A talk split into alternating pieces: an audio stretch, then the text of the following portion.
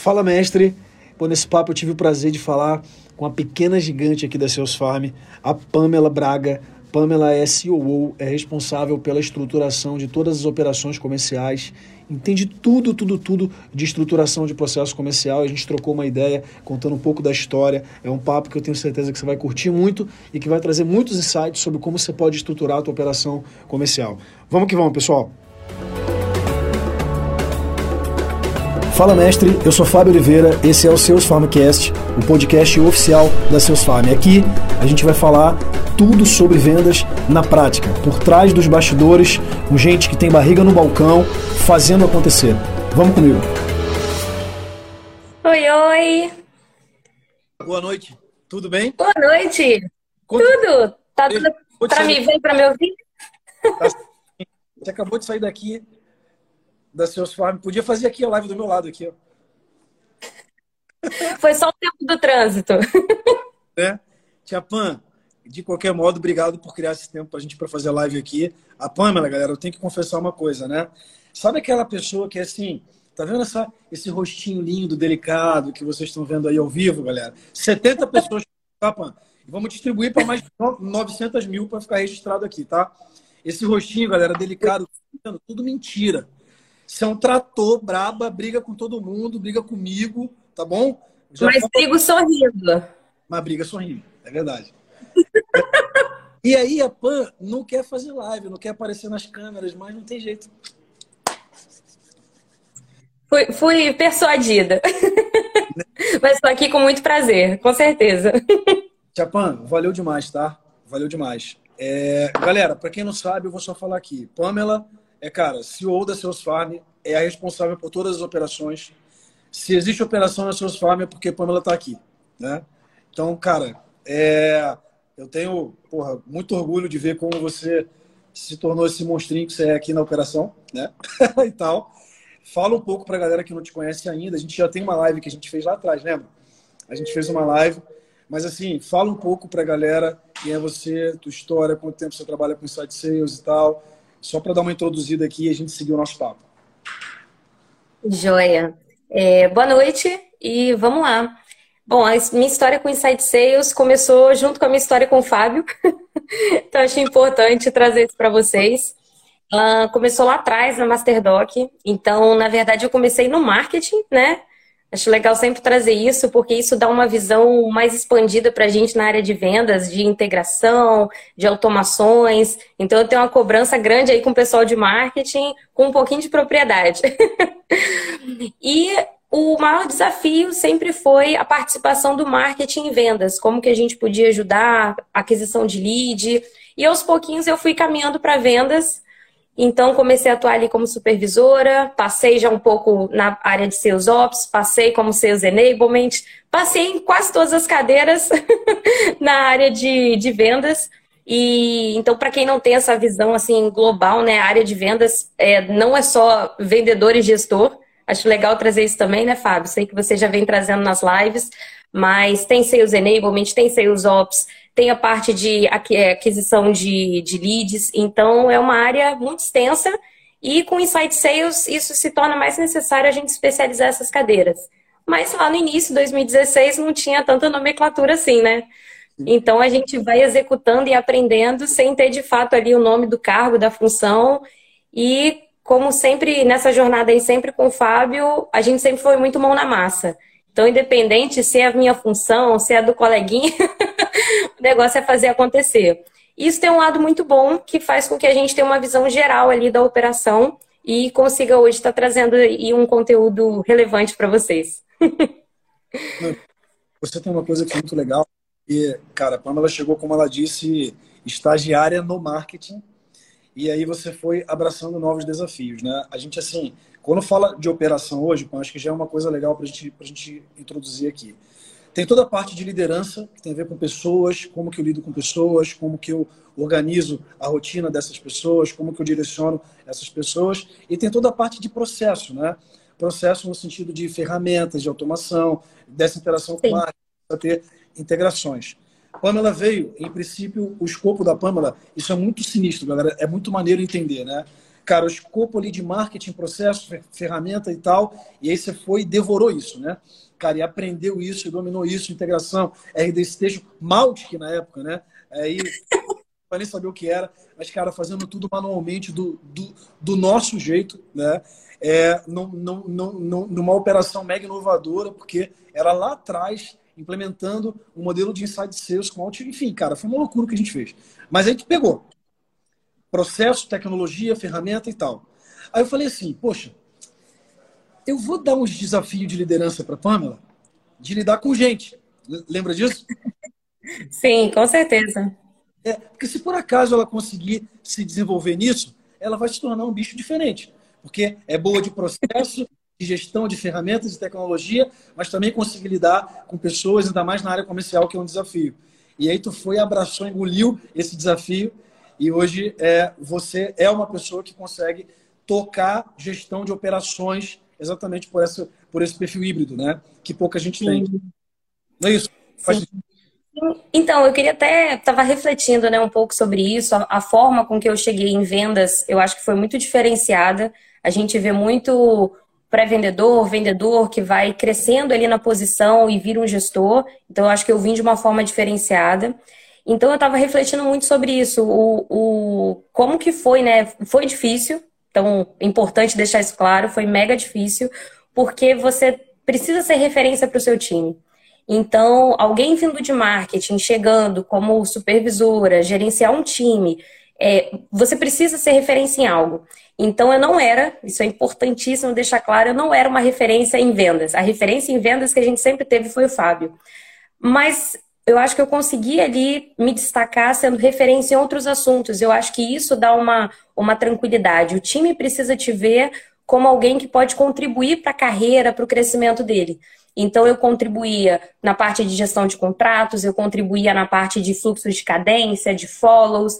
Então, eu acho que isso foi gerando é, complementações. A gente sempre fala que Fábio, a gente se complementa muito. Então, a gente foi, dessa forma, gerando ali uma, uma autoridade para mim como supervisora mas não necessariamente como uma pessoa que ia pegar o telefone e ajudar o SDR a converter na hora. Toda essa parte de contorno de objeções, de entrar na negociação com o cliente, isso foi sendo construído ao longo do tempo. Mas eu acho que é importante o gestor vir com, vir com alguma referência para o time, independente de qual seja. O time precisa ver o gestor como um, um ponto de apoio. E se ele não vê como referência, a chance dele boicotar, dele não levar a sério, dele, de certa forma, vai passar esse, esse profissional é muito grande. Sim, sim. Vamos entrar no conteúdo, Pan. Então, galera, para falar sobre rotina de gestão, rotina de, enfim, quem é gestor, coordenador, enfim. Eu pensei em, em um modelo, Pan, para a galera, a gente pegar cada item da rotina e dar uma esmiuçada aqui. O que, que você acha? Joia. Ótimo, perfeito.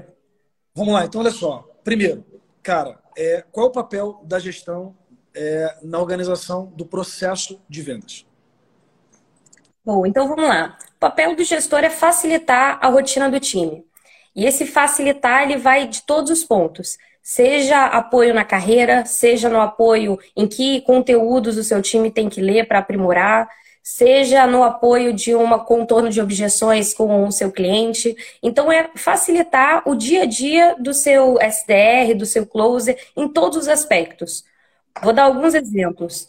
É, às vezes o, o vendedor ele está tendo muita dificuldade por uma questão burocrática em contrato. Quem tem que é, resolver essa situação com o financeiro, ou às vezes está tendo alguma restrição por conta de SLA com sucesso, quem tem que resolver é o coordenador. Então, o objetivo principal é deixar, facilitar, deixar a vida do vendedor o mais simples possível para que ele possa se dedicar à venda, ao core dele. Sim, tem muito processo, a gente pega isso, né, Pamela? E, e uma coisa que você que está aqui ouvindo precisa olhar.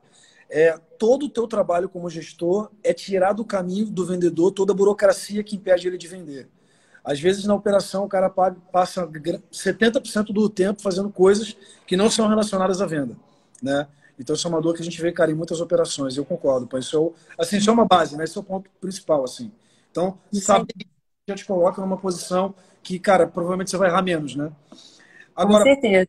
rotina de liderança. Vamos lá. Falando sobre, assim, o que, que a gente implementa nas operações que a gente toca, que você toca a vida inteira comigo, etc., sobre rotinas de liderança. Você Boa. tem lá, cara, várias coisas. Vamos falar um pouco disso. Vamos lá. Primeiro, a daily. Acho que é fundamental, é um momento para você colocar o seu time para cima. O que, que é a daily, né? Diariamente, você, gestor, vai ter uma rotina com o seu time, preferencialmente antes mesmo do horário da operação. Então, se sua operação começa às 8 horas, você vai começar uns 15 minutos antes. É um aquecimento onde você vai colocar o seu time pronto para que, de fato, quando comece a rotina ali de trabalho, ele já está, principalmente agora no home office, né? Então, você garante que está todo mundo já arrumadinho, já está com o fundo direitinho, já tomou café da manhã. então a dele é um momento para ter esse primeiro alinhamento, essa jogo para cima. O meu marido vivia reclamando aqui que eu sete oito horas da manhã eu estou gritando aqui. Mas é ritmo de venda. Então, não importa o horário, a gente tem que estar tá num ritmo agitado, porque é o nosso dia a dia. Então, a dele, com certeza, tem que estar ali todo dia de manhã, junto com o time. Sobre a dele, tem um lance maneiro que a gente sempre falou, né, Pan? Que é assim, imagina que o teu time tenha que estar tá 9 horas da manhã já ligando, já executando, já fazendo. Se você deixa ele chegar em 9 horas da manhã para começar o dia, existe um período de aquecimento ali, então ele só vai começar a produzir lá para 9 e meia, 10 horas e olhe lá. Né? Se você cria essa rotina que a Pamela está falando, é como se fosse um aquecimento, né, Pam?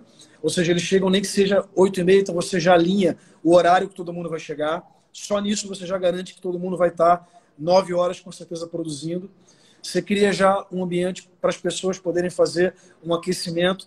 O que eu acho que a galera esquece, Pan, é que vendas é, é, é emoção, né?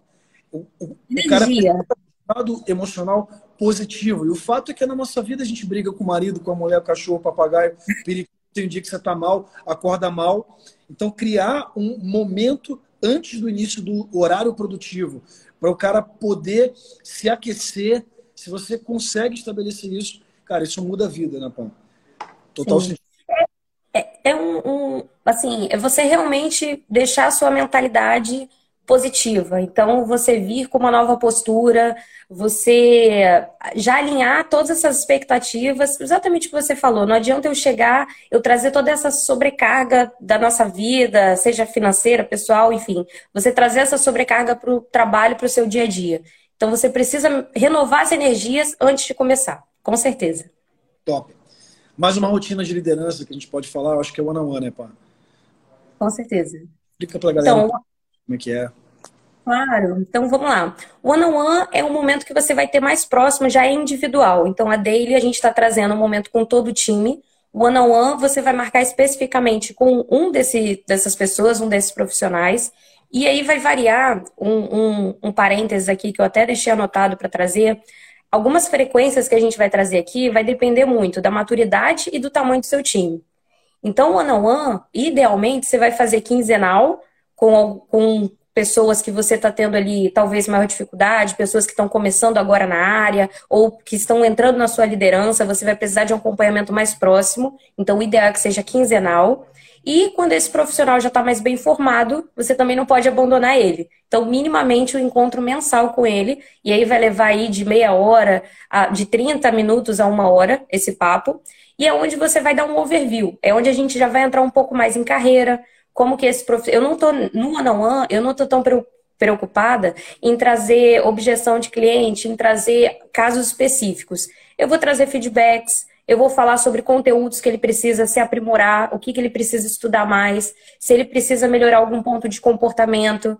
É onde a gente, a gente se abre, né? Então o gestor também se, se deixa mais vulnerável para ouvir do profissional como que ele pode ajudar. Então é um momento mais individual, mais pessoal, realmente. Tem, tem que ter, né, galera? Assim, a gente acaba assim. É, é, muita gente na gestão acha que vai resolver o problema do time. Pô, o time está performando mal, traz lá e dá um treinamento de negociação, né? Cara, o treinamento coletivo não vai resolver o problema que é individual, né? Seres humanos, pessoas precisam ser lideradas, então, como gestor, acho que não tem como abrir mão de cuidar de cada um individualmente. Em algum momento você vai ter que fazer isso. O que a Pamela está falando é um framework, né? Ou seja, você cria já uma rotina e aí, Pam, acho que é legal falar como é que a gente organiza a agenda dos gestores da operação, né? Porque, assim, a, a, maioria das pessoas que estão ouvindo a gente, que vão ouvir, ele tem a sua operação para cuidar. A gente tem várias, né? Então, cara, ou seja, Tem que já estar. Tá, é, é aquilo que eu sempre falo. Se não tiver gente na agenda, a agenda vai ser é, é, lotada de coisas, né? E não vai sobrar. Então, como é que tu organiza isso na vida dos gestores, Pan? Boa. Um ponto que você trouxe mega relevante. Tem que colocar na agenda. Senão sempre vai aparecer algum incêndio ali, algum problema de última hora para você resolver. Então, se não tiver na agenda, isso nunca vai ser priorizado. Então já coloca, se você tem cinco, seis pessoas no time, já gera essa recorrência com todo mundo, para já deixar o time, inclusive, preparado. Então, às vezes, se ele tem algum assunto delicado para tra tratar contigo, ele não precisa te parar no dia a dia da operação. Ele sabe que ele começa a criar esse ritual, esse momento para trazer essa abordagem com você. Então, com certeza é, é mega importante. É, agora, em relação à rotina em si, um outro ponto mega importante é quando você vai parar o time para essas coisas. Porque é muito ruim você pegar, vamos supor que na sua operação, o horário, melhor horário de ligação, melhor horário de reunião é duas horas. Não é horário de marcar one on one. então, eu sei que parece óbvio, mas a gente vê acontecer muito. A gente precisa colocar essas rotinas em momentos que não atrapalhem a operação. Então, pode ser que na sua operação seja 11 horas da manhã, pode ser no final do dia. A gente evitar também semana de fechamento a gente tem uma, uma cultura que a gente é, traz a visão de é, comprometimentos semanais. Então, vamos evitar a sexta-feira para a gente fazer esses ciclos de, de, fechamento. Então, acho que isso também é uma dica mega importante, porque senão o time não vai ver o one-on-one -on -one e outras rotinas que a gente vai trazer aqui como pontos positivos. Ele vai ver como algo que está atrapalhando ele bater meta. Então, a gente precisa ter essa, essa cautela. Legal, a galera tá falando aí que a gente é lindo. Somos lindos, galera. Obrigado, obrigado. Viu? Pan, uma outra coisa aqui que eu acho que é, eu vou, eu vou até tentar seguir roteiro nessa live, tá? Porque a galera me mandou três deve ser para seguir roteiro, né? Uma outra coisa aqui, Pan, é, no trabalho remoto, e eu acho que realmente esse ponto é bem relevante a gente tocar ainda sobre liderança, agora já assim, esbarrando em gestão, né? Porque é um trabalho em conjunto. O lance é, eu acho que a grande provocação aqui é, você não pode só gerir, tem que liderar também, né? É, é, né? Mas é, a boa gestão ela é fundamental. Falando sobre boa gestão, é, a gente hoje todas as operações Seus Farm a gente tem, cara, como premissa o trabalho remoto, né? É, então, falando de, de trabalho re, remoto, Pan, toda a nossa metodologia, toda a nossa plataforma, tudo que a gente está criando é para entregar uma boa gestão é, é, de do, do trabalho remoto. Que dicas você dá para essa galera que tem muita gente com dificuldade nisso? Porque muita gente Sim. que ouve a gente, operação, Pan, eu tenho acompanhado, a gente tem visto aqui, né? É, tinha tradicional, o time estava em casa, o time estava na rua e agora está online. E no online, tanto os gestores como os profissionais, a minha visão é que não estão 100% preparados ainda. Né? Não. E a gente está vendo isso. Né? Sim, então, sim. Conta um pouco do que a gente está fazendo, como é, que, que, dicas que você dá para a galera conseguir é, performar bem. Boa. Olhando para o gestor, é, a gente traz muito o conceito de ponto de controle, né? Então, a gente vai reservar um horário dentro da agenda do, do gestor, coordenador, para eles acompanhar o andamento ali do dia a dia do time. O que, que ele vai olhar? Ele vai olhar esforço. Então, a gente costuma colocar um horário pela manhã e um horário pela tarde, para que o gestor consiga dar uma, ter uma acompanha, um acompanhamento geral. E aí, e aí para cada operação, a gente precisa definir muito bem que indicadores são esses. Via de regra, principalmente quando a gente fala de, é, no Inside Sales, a gente vai olhar para CRM. Então, a gente vai olhar o quanto ele já fez ali de atividade no CRM no dia, se ele às vezes está com cinco atividades, dez, tem algo de errado. Então, eu preciso acompanhar esse volume. É uma olhada rápida. Você precisa ter esse painel, você precisa ter essa gestão muito à vista para que você consiga parar ali 15 minutinhos do seu dia, duas vezes no dia, para acompanhar como é que está indo. Por que isso? Se eu espero chegar ao final do dia, 18 horas, 17h30, para saber como é que foi, eu não tenho tempo mais de reagir. O dia já foi perdido. Então, ao longo do dia, a gente precisa fazer essas pausas para acompanhar, ver se o, o time está caminhando bem, Vamos supor, pode ser a gente trabalha, por conta do trabalho remoto, a gente trabalha muito com VoIP. Pode ser que o VoIP esteja com algum problema. Se eu esperar até 18 horas para descobrir isso, é um dia perdido de operação. E o time, pode às vezes, ser... o time às vezes está lá, o VoIP não está funcionando e não fala nada. Né? Tá tranquilo. Exatamente. E entra no ponto, você precisa ter um alinhamento com o seu time de ser proativo. O time tem que ser um ponto de apoio. Então, isso que o Fábio trouxe acontece, assim, hoje menos, mas a gente já viu acontecer muito. O time simplesmente, poxa, não está funcionando, fiquei aqui na minha, vou esperar o dia passar. Agora, Pan, pegando o comentário aqui do Bruno e trazendo como a gente resolve isso, acho que pode ser uma boa dica também. Porque ele falou aqui, ó, tem dia que meus consultores têm 16 atividades atrasadas e, cara, a gente tem aquele conceito de gestão em caráter de exceção, né? Isso facilita muito a vida do gestor. Explica para a galera um pouquinho sobre isso. Sim, vamos lá. Principalmente na Sales Farm, eu acho que esse conceito fica muito mais evidente quando a gente fala de uma operação é difícil. Quando esse número se multiplica, complica mais ainda. Então, você não precisa olhar para todos os seus profissionais. Se você, e por mais que tenha um número ideal de pessoas que você vai gerir, na prática a gente sabe que isso é extrapolado várias vezes. Então vamos supor ali que você está com 10, 12 pessoas sob a sua gestão. Você não precisa olhar para todo mundo, mas você precisa que os seus dashes, seus relatórios te apontem quem está fora do padrão.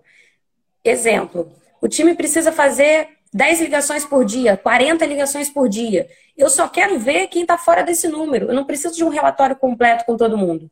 Eu preciso saber proativamente, seja um sistema, seja com apoio de um analista, eu preciso saber proativamente quem está fora desse padrão. Isso ajuda com que eu não tenha que olhar para 15, para 10. Eu vou olhar para um, dois que estão ali um pouco precisando de um apoio do gestor. Isso é uma coisa importante, né, Pan? Porque a galera assim fica presa nos mesmos conceitos sempre, só repetindo o que todo mundo fala, né? E quando a gente fala de gestão, de operação, tem muito mais coisas que você falou de ponto de controle, a gente está falando de gestão em caráter de exceção. Então, é todo gestor que tentar olhar tudo não vai olhar nada e não vai controlar nada e não vai conseguir fazer nada. Então você tem que olhar o que vai dar problema e de preferência isso tem que chegar até você, que é o que a gente desenvolveu como como plataforma na Seus Farm, né? E a Pan quem está muito diferente disso. Então hoje, se alguém está deixando lá o exemplo do Bruno, é, se tem atividade atrasada, o painel o, workspace, a área de trabalho lá do profissional, grita, né? Grita para o gestor. E a gente vai lá e atua em cima da exceção. Então, acho que essa é uma boa dica, Pan. Sobre a questão do trabalho home, Pan, que mais dicas você, desse trabalho re remoto, você acha importante para a galera, Pan? Sim, então, um ponto que a gente estava até debatendo esses dias é eu vi muita dificuldade assim de algumas operações de fazerem ações, porque quando você está de campanhas, porque quando você está com um time presencial, às vezes você faz um café da manhã, você sai para almoçar com o time em algum dia da semana, e com home office muita coisa se perdeu. Então, um, um assunto que a gente vem tratando também é outras formas né, da gente se reinventar e fazer esse trabalho com o time. Então, uma coisa que a gente viu rodar esses dias numa operação e foi muito bacana foi Amigos TGI Food. Então, são coisas, e aí eu trago um outro gancho, que é o seguinte: o, tem um lado é, muito complicado agora com a questão da pandemia, que são as pessoas se sentirem mais solitárias, não estão tendo contato humano. Tem gente que está 100% isolado, às vezes tá, não está nem com o pai, não está vendo pai e mãe há muito tempo. Então a gente percebeu um, um, que a gente precisa de um carinho diferenciado nesse período. E aí a gente começou a pensar em ações que a gente pode fazer. Então, por mais que você tem ali o horário de trabalho, você como gestor precisa também pensar maneiras de descontrair o seu time. Então, se envolver no pessoal da pessoa, ela permitindo, é muito importante. Então, você trazer dinâmicas, você trazer é, algumas, vou chamar de brincadeiras né, com seu time, até atrelado à meta. Então, outra coisa que a gente vê, às vezes o gestor fica muito preocupado só com o financeiro. E nem tudo é só dinheiro, né? Então, a gente tentar trazer outras formas de incentivo, como exemplo, um day off, ó, quem atingir a meta, a gente vai deixar um dia, você, você pode tirar um dia de folga no próximo ciclo. Então, a gente consegue trazer outras formas de, de benefício, que não só financeiros, que atendam a pessoa de home office e que tragam essa, essa interação com o restante do time também. Para que não seja só também, para que não enxergue o time só como trabalho, trabalho, mas que gere essa relação de amizade. Maneiro, Pan. E saber o que motiva o time, né? É, cara, quem fica perdido em relação a isso, ah, como que eu faço isso? Fala com o time, né? Conversa com as pessoas. Não, Pergunta, né? Pergunta, cara, o que, que motivaria, como é que é? Acho que a gente, a, a gente como gestor, tende a pecar nisso, porque, é, cara, é muita coisa, muita pressão, é muita cobrança, né? E aí você deixa de olhar para as pessoas. Então, acho que é, é, ou, ouvir o que motivaria as pessoas é importante, porque eu vejo muita gente, pã, também quando a gente pega as operações, a gente vê, tem gente com bônus estabelecido, campanha estabelecida, que às vezes não gera resultado nenhum, porque não parou para entender, não parou para ver, às vezes é algo muito mais simples, como que você falou, vai Sim. trazer muito maior do que é, é, o que o cara tem feito. Só lembrando uma coisa, galera, mandem perguntas, eu vou separar aqui uns 10 minutos finais, 15 minutos finais, para ir respondendo todas as perguntas com a Pamela. Então, mandem as perguntas aí, que depois eu vou dar uma procurada aí nas perguntas que vocês mandaram para a gente responder, tá, galera? Pam, mais uma coisa. Rotina de liderança, eu acho que a gente falou um pouco. Já entramos em, em gestão, é, já trouxemos algumas dicas de como fazer, ponto de controle, sessão, tal. Vamos falar um pouco sobre assim é, é, é, as dores que a gente vê de operação, né? E a gente cai depois nas perguntas, porque eu acho que as perguntas podem ser muito ricas para a gente, né? Mas assim, é, muito do que a gente faz enquanto operação, olhando do ponto de vista de gestão, para mim tem alguns pilares assim que são dores que a gente vê nas operações, né?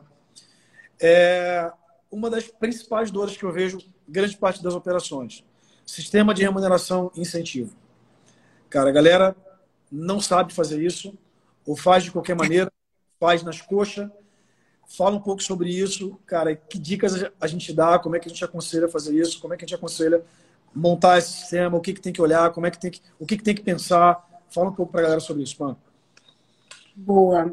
É, vou trazer alguns exemplos práticos que a gente tem vivido e porque eu acho que vai ficar mais tangível. É, primeiro ponto, a gente precisa colocar o incentivo no lugar certo. Isso é regra geral. Então, às vezes a gente vê, por exemplo, é, gerando dúvida no profissional, porque a gente, a empresa quer tudo. É normal, né? O gestor quer tudo, a empresa quer tudo. Então, às vezes a gente vê um profissional que ele faz, por exemplo, o trabalho inbound e outbound. Ele ter duas metas, uma de in e outra de out, gera muita confusão, dificulta ele se especializar.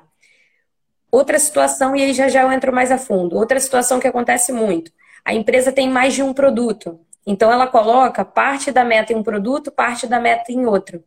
Também é muito confuso. Então, o ideal é que para o profissional, ele sim vai ser remunerado por tudo. Isso é mega importante. Tudo que ele vende, ele tem que ser remunerado. No caso do SDR, tudo que ele agenda, ele tem que ser remunerado. O que vai mudar é como você vai colocar o gatilho da meta. Então, vou trazer alguns exemplos. Você pode, por exemplo, colocar a meta em cima de um produto A e o produto B, ele pode só ser remunerado, não ter gatilho, não ter aceleradores. Ou então você pode fazer mesclado, já vi bastante também. Exemplo, vou tentar tangibilizar, porque só no, falando é um pouquinho mais difícil. Você tem que fazer determinada meta de um produto A, mas o produto B, ele vai ser os seus aceleradores. Então a gente mescla as duas coisas, mas eu trago um, um foco mais direcionado. Sempre que a gente vê isso nas operações, a gente vê o profissional muito perdido. Para que lado que ele vai? Ele foca no in, foca no out, ele foca no produto A, no produto B. Então, esse, isso eu acho mega complexo. A gente conseguir trazer qual o principal objetivo da empresa. É vender o produto B? Vamos colocar o foco ali. Então, isso eu acho que é, é o principal que a gente vê nas operações. E outro ponto que acabei trazendo antes, mas deixa eu me expressar melhor. Os aceleradores. Acelerador é fundamental. Você precisa ter as, as escadas, né? Você precisa ter pequenos objetivos a serem cumpridos. Às vezes a gente olha algumas metas que são mega agressivas. Se o profissional olha já para o objetivo final, é muito desmotivador. Então, você colocar degraus para ele ir atingindo e colocar recompensas para ele à medida que ele vai seguindo essa trilha também é muito importante. O que, que são esses, esses aceleradores, esses gatilhos? Atingiu 60% da meta? Você passa a ter um multiplicador ali no valor que você vai receber. Atingiu 100%, você passa a ganhar 1,2 vezes, tem um multiplicador de quanto você vai receber. Isso é muito motivador tanto para o SDR quanto para o closer. Então, independente da cadeira dentro do, da máquina de vendas, máquina de vendas é movida a resultado, é movida a grana, então tem que ter esses aceleradores. Boa. Uma outra coisa também que eu dou como dica é assim: é, a galera define modelos que às vezes, às vezes, não estão alinhados com o direcionamento estratégico que você tem para a empresa. Então, por exemplo, é muito comum a gente pegar operação que a meta tende a levar todo o time a estagnar. Então, Sim. por exemplo, o cara paga sobre a recorrência, uma comissão de X%, e o, e o vendedor vai acumulando um volume de, de receita, de recorrência, que daqui a um tempo ele tem o dinheiro suficiente com uma carteira para atender, que faz com que ele não atenda clientes novos. Então o cara está 100% deitado em cima da carteira que ele já construiu e não vai abrir mercado. E aí você criou uma, uma, uma operação que tem a tendência a estagnar lá na frente, né? A gente pega várias coisas, né? Sim. É, então, pô, isso é um ponto muito relevante. E, e, eu acho, desculpa, mas eu acho que cai no ponto que a gente precisa revisitar remuneração a todo tempo. Eu acho que principalmente startup que muda o tempo todo, não dá para você garantir para o seu time que ele vai começar o ano e terminar o ano com o mesmo modelo, com os mesmos gatilhos. Então, acho que isso entra mais um ponto da rotina do, do gestor. Ele precisa ter um, um alinhamento, uma confiança, um relacionamento muito positivo com seu time. Então, entra no ponto de a gente não fazer promessas que a gente não possa cumprir. Então, o time está alinhado. Ah, pode ficar tranquilo que essa remuneração aqui não vai mudar. Um mês depois, a empresa faz alguma mudança, faz algum teste, vê que aquele outro produto vai fazer mais sentido, muda tudo. O seu time está comprado contigo. Então é importante você não fazer esse tipo de promessa, você alinhar com o seu time que aquela remuneração ela está valendo pro período. Esse é um outro ponto também que a gente sempre alinha com gestores. Remuneração a gente não muda no período vigente nunca, pelo amor de Deus. Mudar a regra do jogo no meio do jogo não vai funcionar. Então não cometa esse Isso aí. Nossa, é, é, fazer com que o time odeie você, certamente. Acabou a credibilidade, acabou a estabilidade. O time dali para frente vai pensar assim: a qualquer momento muda a regra e eu vou perder o que eu tenho. Então é, é um lugar que eu não posso confiar e aí o cara vai buscar outra oportunidade. Cansamos de ver, né? Sim. Uma outra coisa é que você falou, me lembrou.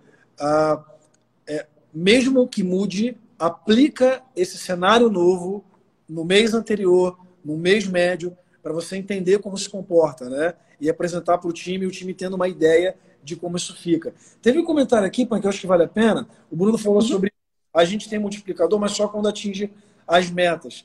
Multiplicador tem aquele conceito, né? Ele não serve só para acelerar da meta para cima. Ele serve para reduzir também da meta para baixo, né?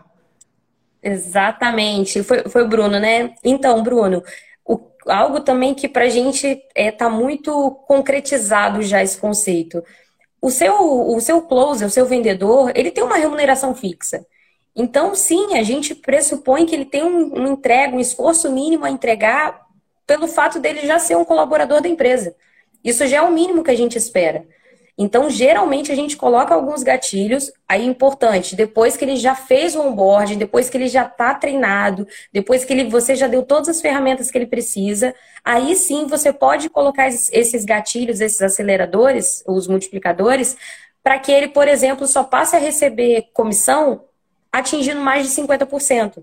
Porque abaixo disso, você considera, aí vai variar da sua operação, pode ser 30, 40, 60, até ali você considera que é o mínimo que você espera do seu vendedor. Acima disso, aí sim ele passa a ser recompensado. Joia? Show. Pan, vamos falar um pouquinho de remuneração, é só uma pincelada, não dá para a gente aprofundar, a gente falaria até amanhã sobre isso, eu tenho certeza.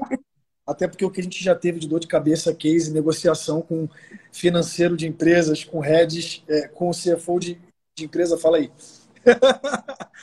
Mas... É muita coisa. Deixa eu até trazer um último pontinho em relação a SLA com financeiro. Quando a gente trata a remuneração, tem que alinhar junto, é coladinho, casal. Alinhei remuneração, tem que alinhar SLA. O que, que, que, que quer dizer essa SLA? Será que o vendedor ele vai receber assim que o cliente paga? Vai receber um mês depois? Ele vai receber em parcelas? Se é um produto com recorrência, ele recebe sobre a primeira mensalidade ou sobre todas que o cliente paga? Tem churn? Não tem. Então, remuneração a gente só dá como resolvida, como concluída essa thread quando a gente também resolve todos esses trâmites com o financeiro, como que vai funcionar o pagamento, em que momento. Isso precisa sempre trabalhar junto. Deixar documentado, escrito, anotado, de preferência com aceite de cada área e transparente para o teu time de vendas, para eles saberem que as políticas estão claras. Se mexeu na política, mexe lá no documento, não é Pan? Para ter claro, boa, bom ponto. É, vamos, então, dá para falar só sobre isso aqui, mas vamos, vamos lá um pouco para a parte de processo CRM. Cara, a gente vê que é uma grande dor da galera, porque assim, é, quase 100% das operações que a gente pega, você é, está aqui, a gente vê, tem CRM, contrata coisa, mas não usa. Mas não é, é tem pior ainda, tem cara operação que tem CRM há muito tempo, mas não tem dados confiáveis. Você não confia em nenhuma métrica que está ali. Você não consegue tomar nenhuma decisão baseado no que está ali. Então, existe um feijão com arroz que precisa ser feito muito bem feito. A gente vê que as pessoas não fazem. É, uhum. Tá contratando duas, três, quatro, cinco, seis ferramentas mirabolantes, mas o, a espinha dorsal da operação, que é um processo bem definido, sendo bem executado, cara, uhum. não rola, pô. A gente Sim. vê isso, né? Fala, cara, o feijão com arroz ali, o básico para a galera ter, cara, um processo que funcione. Boa. É, vou só parênteses rapidinho. Dependendo da estruturação da sua máquina de vendas, o gestor ele vai fazer o papel também de seus ops, também de seus enablement. Então, o seu escopo, quando dependendo do tamanho da sua operação, o escopo do gestor ele vai aumentar um pouco. É necessário, o que a gente vai mudar é só a frequência com que essas coisas vão ser executadas. Então, essa parte de CRM, se for possível, joga para os seus ops. Então, tem seus ops, é seu mesmo e vambora. então, o que, que é mega importante? Se você, como gestor, vai se basear nos indicadores, progresso de meta, você vai identificar taxa de fechamento, taxa de conversão de leads, quantas atividades o time está fazendo por dia, tudo isso você vai monitorar pelo CRM. Se o CRM não estiver sendo preenchido de acordo, vai tudo por água abaixo. Todas as suas premissas, suas hipóteses não vão ser redondas. Então, o que, que a gente aconselha? O gestor tem que ter um momento do seu dia, da sua semana, que ele vai parar para analisar como é que está o CRM. E é por amostra. Então, você vai, vamos, vamos pegar um, um cliente que está em, em, em forecast, vamos abrir esse cliente, deixa eu ver a linha do tempo dele. Você com certeza vai pegar alguma atividade sem observação, você vai pegar que esse cliente está sem o valor. Então, como é que você vai analisar como é que está a sua previsão de fechamento se não tem valor? Só de você pegar alguns casos por amostra no pipeline do seu vendedor, você já vai estar tá bem pautado para sentar com esse, esse profissional, dar feedback para ele, deixar bem alinhado como isso tem que ser feito. E isso é recorrente. Por mais que você faça treinamentos é, gerais, globais com o time, você precisa parar e analisar um pouquinho cada um porque o entendimento pode ser variado, às vezes ele veio de uma experiência de outro CRM, que o, a orientação que passaram foi outra. Então é importante você pegar ali alguns casos específicos, dar uma olhadinha geral, como é que estão os campos, estão bem preenchidos. Às vezes eu vejo muito, o vendedor até tem o carinho, o capricho de preencher, mas preenche no lugar errado. Então é realmente um acompanhamento, uma orientação. Então na rotina do gestor tem que ter a revisão do pipeline do time é, a gente tem essas áreas que a Pamela falou aqui, pessoal, Bruno, a galera que está interagindo, é, Kev aí, a gente tem essas áreas para oferecer de maneira terceirizada na Salesforce, né? Ou seja, a gente não terceiriza só a mão de obra, a gente terceiriza a gestão da operação. E a gestão passa por tudo isso. Uma coisa, Pan, já vamos entrar um pouquinho nas perguntas, porque, cara, já tem muita coisa aqui, a gente não vai dar conta é, e tal. Mas, assim, por exemplo, vou, vou de trás para frente aqui. É, cara, o Bruno está falando sobre colocar campo obrigatório, manter o funil atualizado. Aí ele tinha falado um pouco antes aqui de integrar. Deixa eu pegar o gancho aqui do Bruno rapidinho, que talvez você já, até já saiba, tá, Bruno? Mas além de colocar o campo obrigatório, evite ao máximo o campo aberto. É. Então, é. eu vejo às vezes muito, poxa, o campo é obrigatório, mas é um campo aberto. Então, por exemplo, o que, que fez o cliente comprar? O ideal é que você já tenha ali um menu de seleção para o seu, o seu vendedor escolher o que, que é. Isso vai facilitar muito depois você apurar esses dados e ter um relatório, tá? Então, o campo obrigatório é excepcional, mas só uma dica aí para complementar.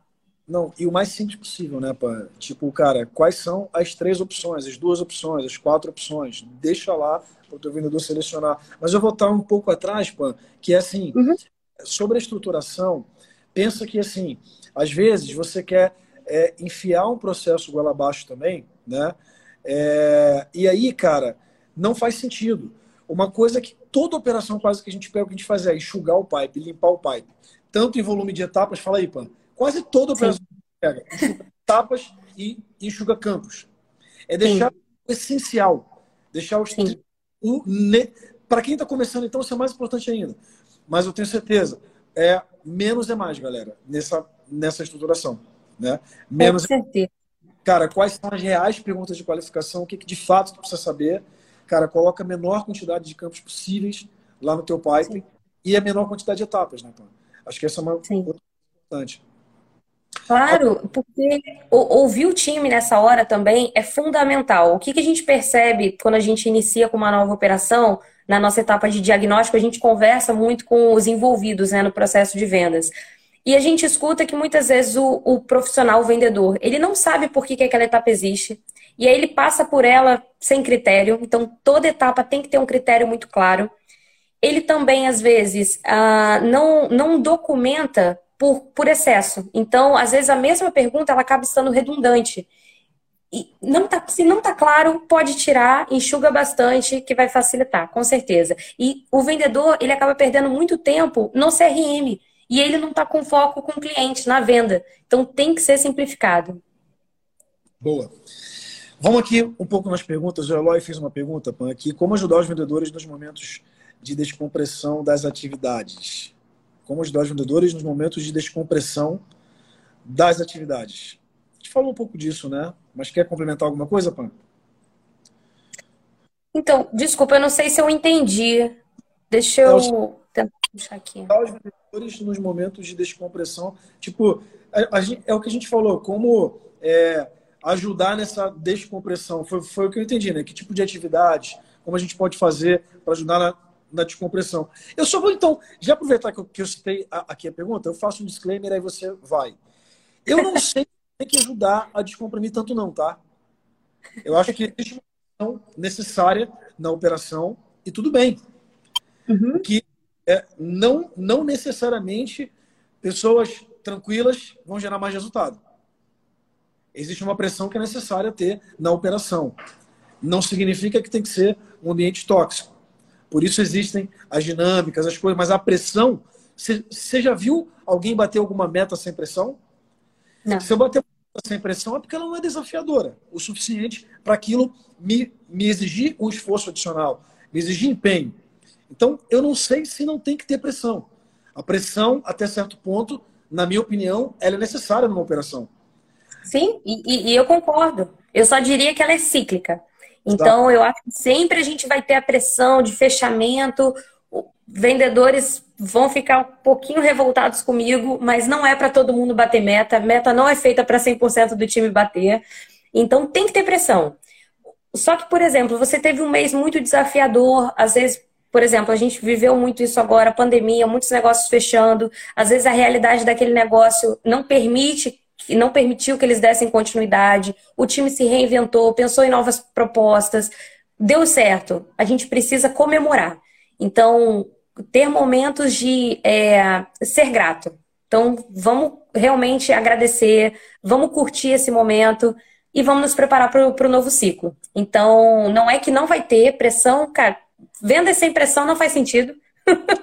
então, o que a gente precisa é preparar o nosso emocional. E isso entra numa outra, numa outra thread, né? uma outra é, missão do gestor, que são as capacitações.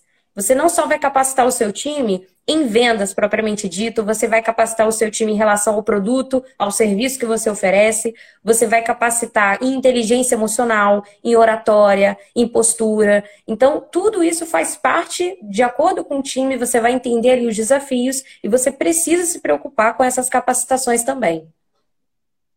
Show! Vamos aqui, ó. Tem uma aqui. Uh, quando o vendedor precisa bater meta trimestral para ganhar comissão Acho que pode ser. É quando o vendedor precisa bater meta trimestral para ganhar comissão? Entendi muito a pergunta aqui. do acho... Cardoso. Vou, vou tentar responder com o que eu acho que a gente pensou, hein? quando as metas não são mensais, né? Quando a gente precisa ter um ciclo muito longo, eu, eu vejo isso, às vezes a meta a gente fala muito mensal, mas tem operação que a meta é bimestral, a meta é trimestral. Geralmente, quando a gente vai falar da remuneração, a gente precisa ter um fixo, só trazer um ponto que me fez, me deu um gatilho. A gente precisa ter um fixo uh, maior para esse vendedor. Então, operações que têm ciclos menores, que eu tenho metas e comissões pagas mensalmente, eu posso ter um valor de fixo reduzido, porque esse profissional ele vai estar tá ganhando comissão constante. Quando esse ciclo fica maior, a gente precisa se preocupar, o, o ciclo de venda, né? Quando ele é mais estendido, eu preciso me preocupar que esse, esse vendedor ele não pode ficar dois, três meses sem receber nada.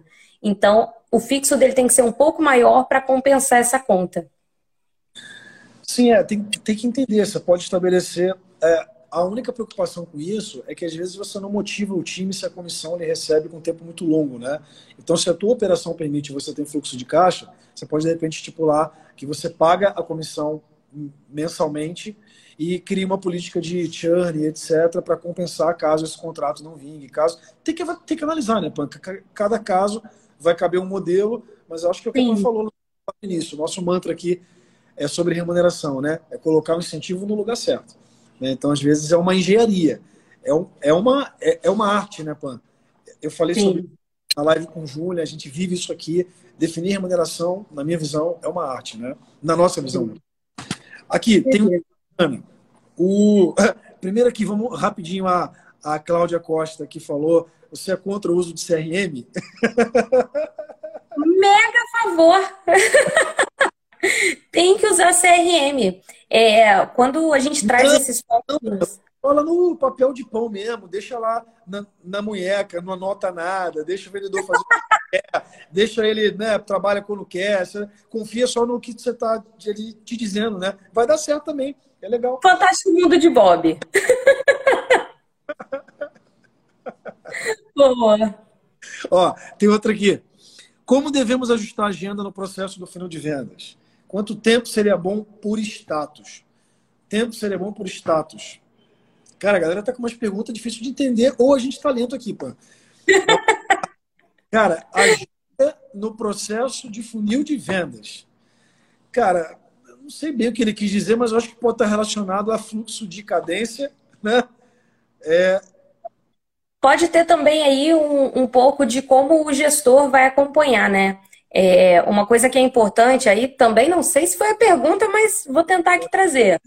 É, o gestor, ele precisa também ter um carinho diferenciado para cada etapa do funil. Então, por exemplo, os, o, no início do funil, eu tenho um volume muito grande de leads. Não dá para eu querer acompanhar todos os leads, todas as negociações, que nem chega a ser negociação, né? Mas todas as interações que estão tendo. Quando esse lead ele já vai chegando para uma etapa com close, já está na etapa de proposta, eu consigo acompanhar individualmente. Ah, ó, agora eu entendi. O Mitchell, enfim, tem o medo do vendedor ficando em negociação muito tempo. Existe um conceito chamado forecast. Rapidinho, Pan, aí tu martela essa. Você, como gestor, tem obrigação de ter uma coisa que a gente chama aqui na Seus Farm de revisão de forecast. O que é revisão de forecast? A Pama vai, vai explicar com mais calma. Mas é, cada lead em negociação precisa ser tratado especificamente, de preferência. Por isso que a gente fala que a gestão não dá para ter um gestor com 30 pessoas. Na Salesforce a gente está meio que quebrando esse paradigma. Mas é com plataforma, com tecnologia, com método e tal. Mas invariavelmente, imagina que teu vendedor tem lá 15 leads no pipe hoje em negociação. Como gestor, você tem que entrar em cada um deles e revisar. Isso é diário. Então, fala um pouco mais sobre isso, Pan, que eu acho que é maneiro. Então, desses, desses, nego... desses leads em negociação, desses possíveis clientes, o ideal é que você tenha um, um tempo máximo na etapa. Significa que você vai chegar e sair dando loja torta e à direita? Não mas vai ser um indicativo para você de que tem algo errado ali naquela negociação. Então, o que, que a gente, como é que a gente controla isso? Primeiro ponto, nenhum negócio pode estar no funil sem uma atividade futura. Ele não pode estar esquecido. Se eu tenho uma ligação para fazer daqui a dois, três dias, eu sei que pelo menos o vendedor ele está tendo um cuidado, um carinho, um tratamento com aquele cliente. Agora, uma coisa que eu vejo muito, e aí é um erro de conceito. Às vezes o vendedor, por, às vezes ele não consegue extrair do cliente o real motivo que o cliente não quer fechar agora. E aí o cliente sempre diz: Ah, me liga daqui a seis meses, me liga daqui, me liga no, no meio do ano. E aí o que, que o vendedor faz? Ele mantém aquele negócio no funil e coloca uma atividade para daqui a quatro, cinco meses. Isso só vai poluir a sua visualização. Nesse caso, você tem que dar o loss, você tem que dar o perdido naquele negócio. Pode deixar a atividade para amanhã ou depois esse lead retornar para você, mas você não pode poluir a sua visualização. Então, sim, é uma preocupação real. Você não pode ter negócios parados muito tempo e para cada negócio você vai entender o tempo médio. Então, o ideal é que você saiba o tempo médio dos negócios por etapa. Fica na proposta um dia. Às vezes, quando passa por orçamentista, visita técnica, às vezes vai levar três, quatro dias. Negociação fica em torno de 20 dias. Isso você precisa ter o conhecimento do seu negócio para saber o tempo médio. E a partir disso, o que tiver muito fora, você pode suspeitar que tem algo errado. Agora, um ponto importante para você que é gestor. Se eu sou o CEO da sua empresa, como gestor, a pergunta que eu vou te fazer é: como a gente está para bater a meta nesse mês? E aí você vai me dizer, cara, a gente está é, tá aqui a 80% de bater a meta. Quanto a gente tem já de previsão? Que é o que a gente chama de forecast, né? Cara, a previsão é que até o dia 30 a gente feche, sei lá, 200 mil. Você, como gestor, tem que garantir a tua previsão. Então, significa que você precisa checar a qualidade do que os seus vendedores estão colocando em negociação, porque eles podem estar rifando proposta, podem estar enchendo o pipeline com um monte de coisa que não é real, podem estar querendo ganhar toda a comissão do mundo em cima de um lead, e aí estão queimando venda porque estão querendo ganhar toda a comissão em cima. Tudo isso é algo que você tem que pescar, olhar, mapear, para ir mapeando e induzindo o comportamento. Né? Esse assunto Sim. é muito relevante. Né? E essa projeção é, também vai depender de cada operação. Tem, em alguns CRMs, você consegue colocar, por exemplo, a data de previsão de fechamento do negócio. Você pode fazer a projeção em cima disso. Tem outros que é melhor você fazer por taxas de conversão. Então, baseado nas reuniões que você fez no mês, e pelo seu ciclo de venda, você consegue ter ali uma projeção, mais o seu ticket médio. Então, cada operação você vai entender qual, qual métrica, né, qual indicador traz uma realidade melhor para essa sua projeção. Boa, Pan. Cara, a gente. É o assunto, essa, essa é a nossa cachaça, né? cachaça, a gente ama isso. Fala Marcão, Marcão da Temac na área também. Cara, a gente ama isso, sabe por quê, galera? Porque assim. É é, ó, o Eloy mandou uma outra pergunta aqui. É, enfim, a gente falou bastante aqui, tá, Eloy, sobre, cara, que atividade o gestor tem que ter ali e tal. Mas uma coisa importante, galera, é o seguinte: teu papel como gestor é, é, é como a Pan falou lá no início, é facilitar. Essa facilitação, uma coisa importante de todo mundo entender aqui para a gente caminhar para o pro, pro, pro fim, colocando as minhas considerações aqui rápido, a Pan aproveita o maior tempo para ela, que é o seguinte: é, são muitas frentes, são muitos é, processos e elementos que precisam funcionar interdependentes para você ter uma operação que está azeitada e você conseguir fazer a tua equipe performar como deve. Se tu pensar em um time, tu vai escalar um time, seja do que for, de, de futebol, de vôlei, sei lá. Cara, você tem que se preocupar com a ferramenta, com, cara, que equipamento que eles vão usar, tem que se preocupar com a forma que eles treinam, tem que se preocupar com o campo que eles vão jogar, tem que se preocupar com o que eles se. É tanta coisa para se preocupar, para no final das contas o time performar, e em vendas não é diferente. E a galera, eu acho que simplifica muito isso, apostando em uma coisa só. Ou na ferramenta que é milagrosa, ou no gestor que vai resolver tudo, ou no vendedor, bota um vendedor bom que resolve. E, cara, não é isso. A gente abordou aqui um pouquinho, né? Um pouquinho, né? É, e aí, só para finalizar, cara, quem... É, vou, vou falar aqui, ó, a gente está com 70 pessoas aqui e tal, tira o print dessa live, marca eu e Pamela lá, marca seus farm.